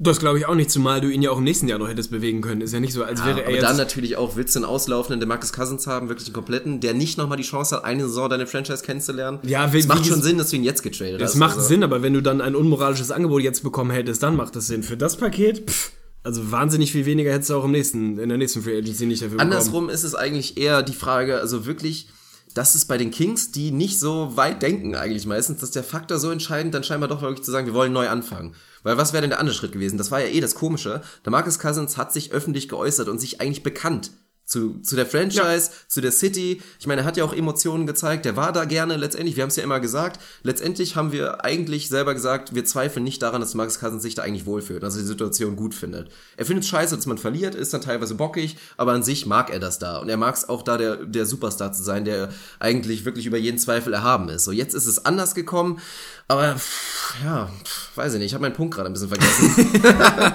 Nee, warte, warte. Ja, sag mal kurz was, ich, komm, ich hab's gleich wieder. Ich weiß nicht mehr, was ich sagen Nee, wollte. Genug aber Boogie, was ist denn, ja, und dann ist doch die Sache, wir haben eben drüber gesprochen. Was wäre das andere Szenario gewesen? Du reitest das Ding durch, Erfolg wirst du eh nicht haben. Mit dem Max Cousins hast du ihn wahrscheinlich auch nicht. Und wenn der Erfolg dann auf einmal kommt, weil du glücklicherweise die richtigen Leute um ihn herum packst, dann ist doch top.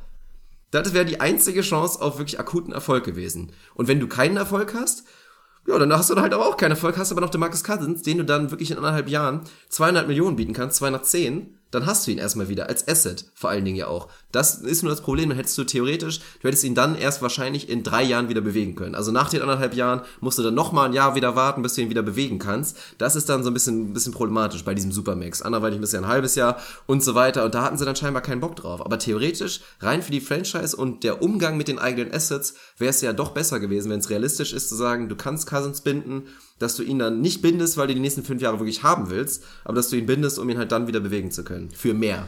Bin ich dabei, aber da drehen wir uns im Kreis. Am Ende des Tages wollten die Kings dieses Kapitel schließen. Die wollten das Thema das nicht noch die nächsten zwei. Jahre auf dem Tisch haben, auch Ja. wenn es vielleicht mehr Sinn gemacht hätte. Ich mache einen Strich drunter, wir sind durch mit dem Marcus Cousins und ja, wollen uns noch ein bisschen über andere Kandidaten sprechen, weil ich hab's dir vorhin schon gesagt, wir haben so ein bisschen, bisschen drüber gequatscht. Ich glaube, die Trade Deadline wird richtig spektakulär. Also ich glaube, dass es wirklich viele Moves geben wird und dass es noch, dass das nicht wirklich die einzige krasse Vogue-Bomb bleibt und dass da noch ein paar spektakuläre Deals kommen. Und von daher, ich habe mir hier eine Liste gemacht mit Kandidaten, die will ich jetzt einfach mit dir durchsprechen.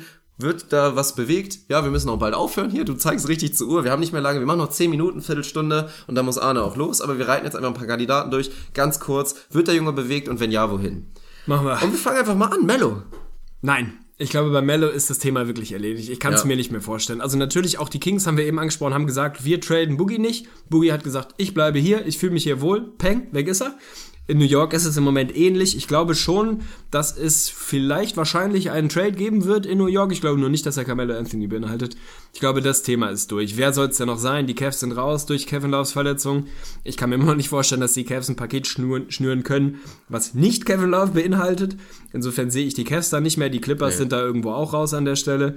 Und dass er jetzt wirklich sagt, ich wave meine No-Trade-Clause und gehe sonst wohin zu irgendeinem Gemüseteam außerhalb von vielleicht zurück nach Denver Nein, also wenn ich sagen muss ja oder nein, bei Mello bin ich mir sehr, sehr sicher. Das ist absolut abgekühlt, auch wenn ich dir grundsätzlich zustimme. Die Trade Deadline wird heiß, glaube ich auch. Ja. Ich glaube, dass es viele Deals geben wird, viele Fast-Deals vielleicht geben wird, dass nochmal wirklich viel rumgespielt wird. Bei Mello muss ich dir sagen, nope, der wird bleiben. Nee, sehe ich ähnlich, aus wirklich diesen Gründen. Ich sehe einfach auch nicht die Möglichkeit. Also, dass da wirklich die Teams, die in Frage kommen, werden den Deal nicht machen und dann die anderen werden nicht bereit, weil sie wissen, es wird schwer, ihn zu halten. Also, wer weiß. Also, eventuell, da werden ja noch immer Gespräche geführt, falls Mello irgendwie doch noch so sneaky zwei, drei Teams auf der Liste hat, die er bisher ausgeklammert hatte, aber jetzt sich so denkt, ja, okay, vielleicht würde ich da den Kompromiss eingehen. Pff, Boah, dann kann das passieren. Aber ich würde aktuell auch nicht drauf setzen.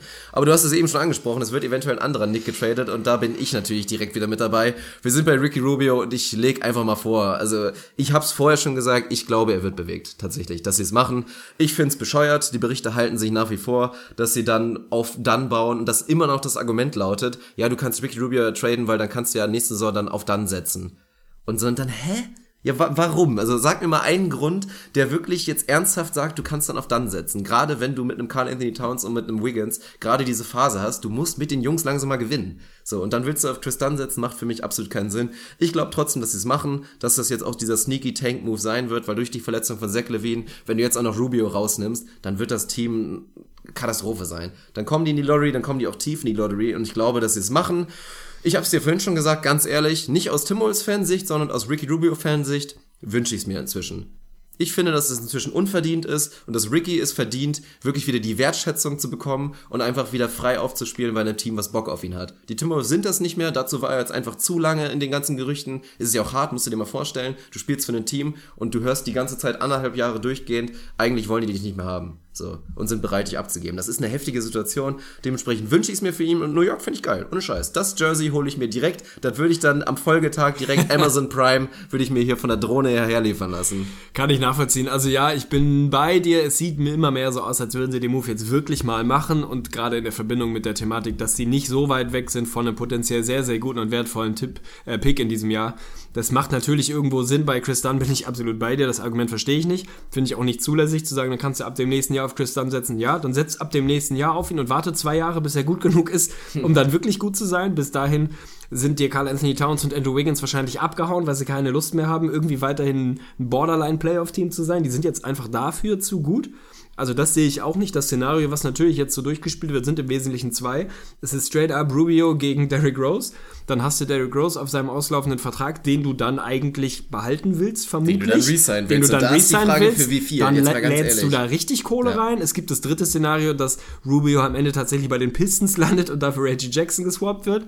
Auch das kann ich mir irgendwie ganz interessant vorstellen. schön, aber ja. willst du als Tom Thibodeau so in guter alter Derrick Rose kenne ich doch noch von damals, der ist besser als sein Rufmanier, dann wirklich hingehen und sagen, pass auf, hier sind deine 120 Millionen, Nein, deine also- 80 Millionen, 80 kriegt der, musst du dem locker zahlen wahrscheinlich. Willst du das ernsthaft machen und dann mit Derrick Rose irgendwie da in die mittelfristige Zukunft gehen? Puh. Nee, bloß nicht. Also das ist, ich mache mir da ein bisschen Sorgen, ganz ehrlich. Also wenn, wenn er das macht, wenn Tom Thibodeau diesen Move macht, dann musst du langsam daran zweifeln, ob er da wirklich einfach der GM sein sollte. Weil das ist einfach, wir haben es bei Doc Rivers schon gesehen, das ist jetzt Doc Rivers 2.0. Einfach entweder Leute, die irgendwann mal in meinem Team waren oder mal gegen mich gut gespielt haben, die nehme ich jetzt einfach. Jetzt hat man schon gehört, die wollen Tony Snell sich jetzt holen. So, klar, du kennst die Jungs und kennst die Qualitäten und dann ist es immer leicht zu sagen, boah, ich weiß, wie er ist, der würde bei uns so super reinpassen. Bis Derrick Rose jetzt, jetzt zu ertraden und das bedeutet, du signst ihn und ich glaube nicht, dass Derrick Rose bereit ist, einen heftigen Paycut zu machen. Und ein heftiger Paycut wäre, also ein rationaler Deal für ihn wäre zu sagen, komm, wir geben dir drei Jahre 30 Millionen. Das wäre vernünftig. Das wäre auch Market Value meiner Meinung nach, also vielleicht ein bisschen drunter, weil na klar, wenn du Derrick Rose als unterdurchschnittlichen Starter siehst, ist das immer noch jemand, der locker 15 Millionen pro Jahr verdienen kann. Was wenn du mir jetzt sagst, die bieten ihm irgendwie 4 Jahre 80 oder so, und das ist in Play. Wenn sie für ihn traden wollen, ist das in Play. Das wäre eine absolute Katastrophe. Also rein sportlich, wenn sie einen Deal machen wollen, wenn sie den Jackson-Deal bekommen könnten, dann wäre das nachvollziehbar und gut. Wenn du halt diesen Scoring Point Guard haben willst, dann nimm Reggie Jackson, dann nimm nicht Derrick Rose. Und auch da würde ich mich echt drauf freuen, wirklich Rubio bei den Pistons zu sehen. Bin ich absolut dabei und auch was die Thematik GM, Hybrid, Coach angeht. Es gibt relativ wenig Fallbeispiele, wo das gut funktioniert. Doc Rivers kommt jetzt etwas besser rein. Stan Van Gundy macht da so einen ganz guten Job, aber es sind halt zwei mehr Macht als... er den? Muss man inzwischen Ja, eigentlich auch mal vielleicht, aber es sind halt ja? zwei mehr als Fulltime-Jobs. Die du eigentlich für mich nicht in Personalunion machen kannst. Es gibt Gründe, warum das relativ wenige Teams machen. Also bei Thibodeau, wenn der wirklich dann irgendwie 75 Millionen in Derrick Rose für die nächsten drei, vier Jahre investiert, das wäre für mich ein absolut falsches Signal, definitiv der falsche Move. Aber pff, wer weiß, vielleicht läuft es am Ende tatsächlich darauf hinaus. Dann bleiben wir noch mal kurz bei den Pistons, weil den hatte ich mir aufgeschrieben. Jackson war gar nicht in meiner Liste, aber klar, ist auf jeden Fall ein Kandidat, weil die Pistons interessanterweise, weil das ist ja auch eine Enttäuschung. Also auch da muss man inzwischen mal sagen, es sah zwischenzeitlich sehr gut aus und wir haben den Pistons auch eigentlich eine ganz gute Zukunft prognostiziert, so über die nächsten zwei, drei Jahre akut. Und das sieht jetzt aktuell nicht so aus. Und dementsprechend sind sie wirklich bereit, da Leute zu bewegen, von denen sie sich einfach nicht mehr ganz so sicher sind. Und da gehört auch mit rein Andre Drummond tatsächlich der letzte Saison die große Story war, vor allen Dingen in der ersten Saisonhälfte, als er einfach mal 18 und 17 geaveraged hat und dann aber ganz stark abgekühlt ist. Und da finde ich interessant, weil ich hätte dir jetzt ganz locker den, den Case gemacht, ohne nachzugucken. Andre Drummond hat auch echt einen Schritt zurück gemacht. Ja. Und was ist? Rein statistisch kein bisschen. er spielt ein bisschen weniger Minuten, dementsprechend sind die Per-Game-Stats anders, aber die, also wenn du das auf Per 36 rechnest, ist er quasi genauso und nur effizienter geworden. Also er ist einfach wirklich rein, wirklich von den Stats her nicht schlechter geworden. Was einfach passiert ist, ist, dass die Pistons, glaube ich, inzwischen stärker daran zweifeln, ob dieser Andre Drummond der richtige Typ für dich ist. Weil es ist halt irgendwie eigentlich fast schon Offensivcenter, so, weil Defensivcenter ist er nicht, da ist er schlecht, da ist er unter Durchschnitt und offensiv ist er auch nicht wirklich überdurchschnittlich irgendwie. Er ist ein unglaublicher Rebounder, einer der besten da, bloß das war's dann auch langsam so ein bisschen und bringt dir einfach viele Defizite mit und da wird's interessant. Also, wenn du mich fragst, ob er getradet wird, glaube ich nicht, weil ich den Markt auch nicht wahnsinnig groß sehe. Natürlich gibt es da eine Handvoll Teams, die irgendwie sagen, das kann vielleicht unser Mann sein, aber der limitiert dich natürlich in dem, was du auf dem Court spielen willst, schon massiv. Was, was die Pistons oder ihn insbesondere angeht, der Eye-Test sagt mir definitiv, dass er einen Rückschritt gemacht hat. Hat er offenbar nicht. Ich glaube, was bei ihm das Problem ist, dass im Prinzip die zwei Kernelemente, in denen er sich hätte irgendwie verbessern müssen. Das ist natürlich sein Freiwurfspiel und das ist das Passspiel aus dem, aus dem Post raus, sein Post-Up-Game. Das ist doch der, der Sinn der ganzen Aktion. Du willst wirklich mit, mit ihm in der Zone und vier Shootern drumherum agieren. Dafür braucht er eine vernünftige Court Vision, vernünftige Hände, um aus dem Post-Up dann die Kickouts zu spielen und da die offenen Leute zu finden. Das wollen sie Ja, das spielen. ist halt- und das kann er einfach nicht. Das kann er absolut nicht. Und da, in dem Element gibt's für mich wenig Progress bei ihm. Und das ist im Prinzip das Wesentliche, dass der Typ die Bretter zerdengeln kann und da reboundet ohne Ende. Natürlich kann er das. Insofern großen Rückschritt wird's bei ihm wahrscheinlich auch kaum geben. Der wird das, was er im Moment gut kann, das wird er immer so gut können, weil er halt ein Biest ist, bis er dann Ja. irgendwann 45 ist. Aber du brauchst ein, zwei andere Elemente in seinem Spiel, damit er wirklich der Junge ist, der er sein kann, damit dieses ganze System Sinn macht, dass du so einen Howard 2.0 draus machst, der in der Zone agiert und die Shooter drumherum. Wenn er da die offenen Leute nicht findet, sein Post-Up-Spiel nicht verbessert, ja, dann wird's halt auch dünn. Also dann kannst du das Ding halt so nicht spielen. Aber Traden, Ja. wer nimmt den denn? Glaube ich nicht. Das ist die ultimative Definition eigentlich eines offensiven schwarzen Loches, muss man mal sagen. Gerade so als Big Man. Jemand, der gerne aufposten wollen würde. Das haben die Pistons auch lange probiert. Bloß dann hast du wirklich lose-lose. Er ist kein überdurchschnittlicher Postscorer und dazu kann er auch nicht irgendwie für andere kreieren, sondern produziert dann eigentlich fast mehr Turnover als, als andere, sobald er mal nicht versucht, selber zu scoren. Das ist natürlich ein Riesenproblem. Und wie gesagt, das ist einfach so. Für ihn wäre jetzt das Ziel, seine Nische zu finden. Da gucken wir zu einem DeAndre Jordan. Bloß da muss man halt wieder sagen, schaut an DeAndre Jordan, der hat seine Nische perfekt gefunden. Der weiß, was er kann. Der spielt Defense im großen Gegensatz zu Andre Drummond und hat da auch an sich gearbeitet. DeAndre Jordan hat einen großen Schritt nach vorne gemacht die letzten drei Jahre. Andre Drummond hat aktuell noch gar keinen Schritt nach vorne gemacht, was die Defensive angeht. So, offensiv glauben wir nicht mehr unbedingt an ihn. Also nicht, dass er diese Entwicklung macht zum, zum Postscorer. Und selbst da ist ja die Frage, der stirbt ja eigentlich eh aus, außer du bist wirklich elitär und da wird er einfach nicht hinkommen. ja, und da schreibe ich. Aber wenn du mich fragst, getradet, sage ich no. Glaube ich auch nicht. Dann wahrscheinlich eher Reggie Jackson. Aber machen wir doch mal direkt weiter und sind noch mal ganz kurz bei deinem Jimmy. Und wir lassen uns mal nicht zu sehr ausufern. Schnapp Boston zu? Das ist die große Frage. Schnapp Boston zu? Nehmen Sie den 2018er Netzpick mit rein, werfen irgendwie Jay Crowder mit rein und irgendwie ein Asset und, und ja, also dass die Bulls dann Ja sagen würden, glaube ich schon, aber machen es die Boston. Die Boston, machen Die die Boston. Ich machen's weiß, Boston. ich weiß es nicht. Ich hoffe es. Ich wünsche es mir. Weil ich einfach nach wie vor überzeugt Dann müssen bin. wir unser Logo schon wieder das, ändern.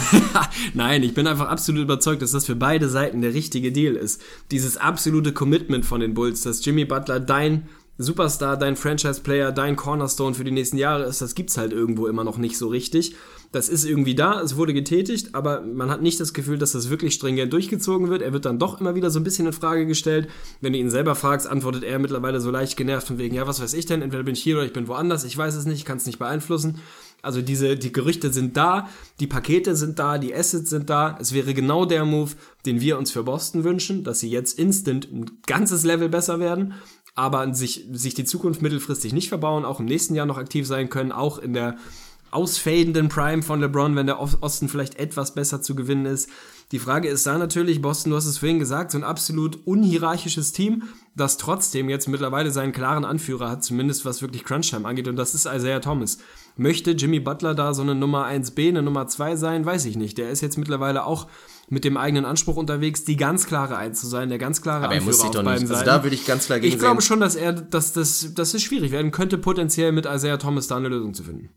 Aber findest du, also ich finde nicht, dass Jimmy Butler so gut seine Entwicklung inzwischen auch ist offensiv, finde ich nicht, dass ich ihn Isaiah Thomas auf einmal verstecken müsste. Nee, finde ich auch nicht, Ja aber dann, ich glaube, also dass er kann Jimmy ja Butler offensiv, denkt. dass da es problematisch sieht. Ja, ich glaube, dass Jimmy Butler den Anspruch an sich hat, der ganz klare Superstar und Anführer seines Teams zu sein. Und Das, kann wird er in auch sein, aber nicht in dem Sinne, dass er mehr Punkte pro Spiel averaged. Also das ist ja, du kannst ja Isaiah Thomas sein Ding machen lassen, genauso wie es letztendlich auch LeBron eine Transition gemacht hat, zu sagen, komm, ich lass Kyrie übernehmen. Kannst du doch einfach als Jimmy Butler Superstar sein, auch ohne Probleme, vor allen Dingen auch defensiv und kannst dann aber Isaiah Thomas trotzdem das machen lassen, was ihn zu einem überdurchschnittlichen NBA-Player macht. So, also das sehe ich persönlich nicht als Gefahr. Könnte man, ich, ich sehe es minimal problematisch, aber das Kernargument ist im Prinzip, die Bulls sind auf Playoff-Kurs, auch wenn sie es vielleicht nicht sein sollten. Ich glaube nicht, dass sie da jetzt den Stecker ziehen und sagen, jetzt bewegen wir Jimmy. Also wenn du mich fragst, Wahrscheinlichkeit 5%, ich glaube es nicht, ich würde es feiern. Ja, dann, äh, wir haben ein bisschen Zeitdruck, von daher, wir müssen gleich aufhören. Nur ein paar Deals, die ich wirklich gerne sehen würde. Also erstmal, was ich persönlich sehr, sehr charmant finde, Willie Cauley Stein einfach mal ein Gamble machen zu den Dallas Mavericks. Jo. Wäre einfach, wäre einfach machbar. Der wird leicht zu haben sein. Also aktuell wirklich, wenn du irgendwen von den Kings haben willst, das ist jetzt der Zeitpunkt und das ist ein Deal, der Sinn machen könnte. Bogut, da müssen wir gar nicht drüber sprechen, wenn es da ein Szenario gibt, einen Abnehmer, der wird bewegt, definitiv. Und dann holst du mit Collie Stein, der die Upside hat, tatsächlich halt ein Center zu sein, weil das sehe ich nach wie Ja. vor so. Einfach ein reiner Defensivcenter, auch wirklich die Andre Jordan in Light, mit noch viel, viel Arbeit vor sich, aber schon Potenzial. Das finde ich sehr charmant. OKC muss sich einfach alle Beine ausreißen, um irgendwie Danilo Gallinari zu haben. das wäre einfach der absolute Oberhammer und hat genau das, was sie brauchen. Bin ich einfach dabei. nochmal ein bisschen Entlastung Bin in der Offensive, dabei. das wäre genau richtig. Die letzten Jahre war es anscheinend immer so minimal Rudy Gay, an dem sie interessiert waren und Gallinari ist einfach Rudy Gay in doppelt so gut. Macht auf jeden Fall Sinn. Ich würde es maximal feiern, das wäre genau der Typ, den sie brauchen. Nochmal ein verlässlicher Scorer, einer, der ein bisschen Spacing geben kann, der vom Flügel was kann. Da haben sie im Moment einfach eine riesengroße Baustelle. Von daher ist für mich ein Move, der Sinn machen kann und auch für die Nuggets kann das Sinn machen, jetzt Gallo zu bewegen. Ob es dann Wilson Chandler ist oder Gallo, irgendwen werden sie vermutlich dann doch bewegen. Wäre für mich ein Deal, der für beide Seiten Sinn machen kann und das ist letztlich, habe ich immer wieder gesagt, der Anspruch, den ein, ein potenzieller Trade haben muss, dass er für beide Seiten Sinn macht, sonst wird er Ja. nicht passieren. Also den, dem würde ich instant mal die größtmögliche Wahrscheinlichkeit hier, hier zuschreiben. Ja, das kann schon gut sein. Ansonsten spannend wird auch noch Dan Williams, wenn wir über die Maps reden. Ist auch, also würden wir, glaube ich, beide darauf setzen, dass er eher noch bewegt wird, weil er einfach interessant ist für die Leute, für viele Leute. Man spricht da also gerade auch als Backup wirklich für viele. Die Atlanta Hawks werden auch teilweise genannt. Nicht jetzt, um da irgendwas von Dennis Schröder wegzunehmen, sondern einfach tatsächlich mal einen guten Backup-Guard einfach mal zu haben, wenn du in die Playoffs willst. Und das wollen die Hawks gerade. Die haben einen kleinen 180 gemacht. Das ist auch ganz spannend. Eigentlich nach dem Horford-Move hieß es so ein bisschen, ja, oder, oder nein, im Prinzip ja nach dem Corver-Move. Okay, wir gehen eher vielleicht so ein bisschen oh, Soft-Tanking, schauen mal, was passiert. Und dass es jetzt nach wie vor so gut läuft. Die sind jetzt all in und sagen, komm, wir, wir ballern jetzt in die Playoffs und würden so einen Move machen, solange sie nicht viel abgeben müssen. Das müsstest du für D-Will nicht, würden sie, glaube ich, direkt zubeißen. Ansonsten, was ich persönlich noch gerne sehen würde, wäre, dass die Hornets sich einfach nochmal jemanden holen, der den Ball ins Runde befördern kann. Da gibt's viele interessante Kandidaten für mich. Brandon Knight wäre da jemand, einfach nochmal eine neue Chance geben. So, auch wenn der jetzt nicht unbedingt Werbung für sich gemacht hat. Ansonsten, wenn ich da auch gerne sehen würde, so Typ Lou Williams, tatsächlich den, einfach machen. Den würde ich gerne bei den Wizards sehen. Die haben definitiv Ja. ein Problem, was das Scoring von der Bank Lou angeht. Will, die also Lakers müssen eigentlich noch vielleicht einen kleinen Tick schlechter werden, wäre jedenfalls nicht verkehrt. Also der ist da absolut über, der ist zu gut gerade. Kann ich mir gut vorstellen. Es gibt eine Nische für so jemanden. Für Jamal Crawford ineffizient. Also das ist einfach so. Der Typ ist von der Bank, natürlich ist der defensiv auch nicht stark, aber das, da gibt's eine Nische für. Das würde ich einfach gerne sehen. Ansonsten Mario Hazonia hoffen wir uns, glaube ich, beide, dass der Oh ja. auch nochmal seinen, seinen Change of Scenery bekommt und einfach nochmal eine Chance bekommt. Da muss er einfach mal all in sein. Wirklich so ein Team, auch selbst, Alter, jetzt mal ganz ehrlich, Philly oder so. Einfach ein Team, was bereit ist, ihn mit Minuten vollzuladen und einfach, wir gehen jetzt das Projekt Hazonia an, versuchen es ein halbes Jahr und schauen, ob's klappt. So, der Typ hat das Potenzial, da sind sich alle Experten einig. Er ist ja deswegen so beliebt. Ja. Der bringt so überragende Tools mit als Tool, als Two-Guard mit seiner Athletik wirklich und seinem Wurf, den er theoretisch haben müsste. Geh doch einfach mal da bitte all in als ein Scheiß-Team, was sich in der Transition befindet. Du musst für ihn auch nicht viel bieten. Also der Trade Market war, glaube ich, noch nie so gering wie, ja, also war er noch nie, definitiv. Jetzt wirst du ihn für, für Apple und Ei bekommen können und das will ich sehen. Unterschreibe ich, also Sonja, da sind wir absolute Fanboys und das zu Recht. Bin ich, bin ich dabei, bin ich an Bord. Ja. Ja, das war's im Prinzip. So, ansonsten, was ich auch charmante Idee fand, war tatsächlich, wenn die Wolves so ein bisschen mal gucken würden, ob sie Nerlens Noel eventuell bekommen Oh könnten, ja. fände ich sehr, sehr charmant. Oh ja. Neben Carl Anthony Towns, das ist eigentlich genau der Richtige. Das ist wirklich tatsächlich genau der Richtige, den ein Towns neben sich haben müsste. Das, also wir mögen Gorgie Jang total, aber sein Skillset macht eigentlich überhaupt keinen Sinn neben ihm. So dieses, ich schieße gerne Midranger als Big Man, poste ab und zu mal so ein bisschen auf, spiele kaum Defense, so und bin auch eigentlich ein bisschen zu langsam, um irgendwie neben Towns mal einen Vierer zu verteidigen. Das macht keinen Sinn. Und mit Noel, dann hast du wirklich also den variablen Guard, der entweder einen Fünfer oder einen Vierer nehmen kann, je nach Matchup, der offensiv da nichts von ihm wegnimmt, das wäre optimal. Also das würde ich auch gerne sehen als Bulls-Fan, selbst wenn es dann ohne Rubio ist, der dann Hoffentlich nicht bei den Sixers oder vielleicht doch. Rubio zu den Sixers, jetzt mal ganz ehrlich. Ich habe ja letztens schon gesagt, dass ich das Jersey eh geil finde und dann wird's doch nicht Sharridge, sondern dann hole ich mir beide. Doppelpack. Doppelpack Jerseys. Ich mache meine Bestellung gleich. Finde ich absolut richtig. Ansonsten gibt's natürlich noch so ein, zwei, drei Kandidaten, über die wir jetzt nicht mehr in epischer Breite reden können. Ich glaube, dass Jalil Okafor bewegt wird, ist mittlerweile klar. Die Frage ist, wohin? Auch Brook Lopez wird natürlich nach wie vor irgendwo interessant sein für ein, zwei Teams. Ob der dann am Ende noch einen Abflug macht, ist sicher auch einer der Favoriten da. Mal schauen, vielleicht tatsächlich, es könnte potenziell eine historische, historische Trade-Deadline sein, in der sowohl Ricky Rubio als auch Jimmy Butler getradet werden und wir einen kompletten Relaunch vom Logo machen müssen. Das wäre ein kleines bisschen bitter, aber die Zeit investiere ich gerne bei Photoshop. Und ansonsten würde ich sagen, sind wir durch. Heute eine kürzere Episode. Aus Zeitdruck ist einfach nicht anders, aber wir haben das geopfert für sehr, sehr soliden Oh Videocontent, ja. den wir heute Oh ja. aufgenommen haben. Also da folgen jetzt wahrscheinlich heute sogar noch, also heute spät Abend, eventuell morgen und dann auch noch danach folgen. Also zwei Videos bei Facebook. Schaltet da auf jeden Fall rein, würde ich sagen. Ich gucke noch kurz was fürs Tippen. Das müssen wir ganz schnell nochmal erledigen. Aber du kannst da nochmal, ja, nochmal so ein bisschen schon mal leicht ausfaden hier, die Episode. Ich fade auf jeden Fall aus, kann mich nur anschließen. Definitiv bei Facebook dranbleiben. Es wird zwei, drei Videos in den nächsten zwei, drei Ja, Tagen entwickelt irgendwie sich eh geben. gerade richtig gut. Wir Jo. laden schön durch, haben jetzt die, die 700 heute geknackt, also haben gerade so in den letzten Wochen auch man merkt, das ist immer schön, so wenn das, wenn einfach so ein gemeinsames Wochenende auch als Highlight, wir sehen Ja. Das als Highlight und es ist geil für uns, dass wir die Rückmeldung bekommen, dass das halt für euch auch ein Highlight ist. So, das freut uns umso mehr. Das belohnt uns auch, weil man muss mir auch mal ganz ehrlich sagen, wir opfern halt auch so ein bisschen Privatzeit. Komplett, so. ja. Wir könnten die vier Tage hier auch anders nutzen und vielleicht sogar ein bisschen mehr Spaß haben sogar noch, wenn wir einfach sagen könnten, komm, wir machen nur geile Sachen, auf die wir Bock haben. Obwohl, da, da hat sich eigentlich nichts dran geändert, weil die Sachen, die wir für den Podcast machen, waren alle geil und wir hatten Bock drauf. Aber klar, wir opfern so ein bisschen was von unserer Zeit. Arne hat nicht so viel Zeit, ist nur vier Tage hier. Und dementsprechend sind wir sehr, sehr froh, dass die Rückmeldungen von dem Content, den wir geliefert haben, so durchweg positiv waren. Also Shoutout vor allen Dingen wirklich für alle, die beim Livestream voll dabei waren, also wirklich also Sensationell. Die, die sich die kompletten eine Stunde 50 gegeben haben, die da Kommentare drunter geschrieben haben, das war auf jeden Fall ein Riesenhighlight, hat uns gefreut. Es wird nicht der letzte gewesen sein. Ansonsten Shoutout an dich, dass du mi- mich hier mal wieder so wundervoll aufgenommen hast. Shoutout ich hatte fantastische Tage. 70% Podcast, 30% Bier. Das haben wir die letzten vier Tage hier gemacht. Das kann man so Hat sagen. riesigen Spaß gemacht. Jetzt gleich geht's ab ins Zug und wieder in die gute alte Heimat. Ja, dann tippen wir noch Traurig. ganz schnell und ich hau dir jetzt einfach fünf Partien raus. Wir fangen an. Ganz interessant wird das, weil da kann ich direkt nochmal sagen, die Analyse, die wird von mir kommen auf NBA Deutschland. Die Los Angeles Clippers sind zu Gast bei den Golden State Warriors. Endlich mal kein Hawks-Game. Ja, langweilig, das werden die Warriors ganz locker gewinnen. Gehe ich gegen und sage, dass die Los Angeles Clippers Blake Griffin, Statline 35, 11 und 7 mit Schön. zwei Steals, glaube ich, dass das passen sollte. Dann wird's interessant. Die Nuggets zu Gast bei den neuen Kings. Die Nuggets zu Gast bei den neuen Kings wäre jetzt natürlich genau der Move. Jetzt auf einmal Boogie ist weg, alle Line los, Buddy Hield geht für 50, sie gewinnen das Ding. Nein, Frage, ob der schon spielt. Denver darf, ist die Nuggets, Denver Frage. wird das Ding gewinnen. Glaube ich, dass er noch nicht spielen wird. Da müssen wir immer so ein paar Regularien eingehalten werden. Aber ja gut, wäre ganz spannend. Ansonsten gucken wir weiter. Auf wen bist du gegangen? Ich bin auf Denver gegangen. Achso, ich habe keinen Tipp gemacht, ne? Das ist Richtig. auch ganz geil. nee, ich glaube auch die Nuggets. Die Nuggets werden das holen, auch wenn ich es geil fänden würde, natürlich von der Storyline. Ansonsten Hornets Pistons. Ja, sag mal, vor. ich leg vor, dann glaube ich, dass die Pistons das zu Hause gewinnen. Das glaube ich eigentlich auch, aber damit es spannend bleibt, gehe ich auf die Hornets. Und dann gucken wir noch einmal kurz rüber. Letzter Tipp für heute, weil es auch echt nicht so geil ist. Trailblazers gegen Magic. Blazers.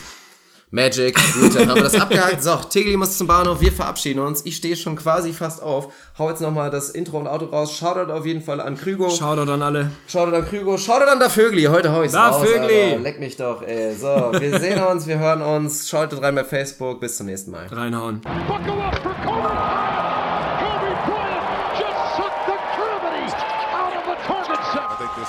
back to Joe Johnson. Four seconds left. Double overtime. Nets looking for the win. Johnson the step back.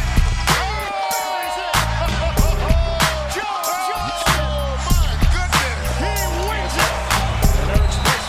Timeout. Gets knocked down. And reset. Again for the lead. Bang! Ins Gesicht von Staudemeyer.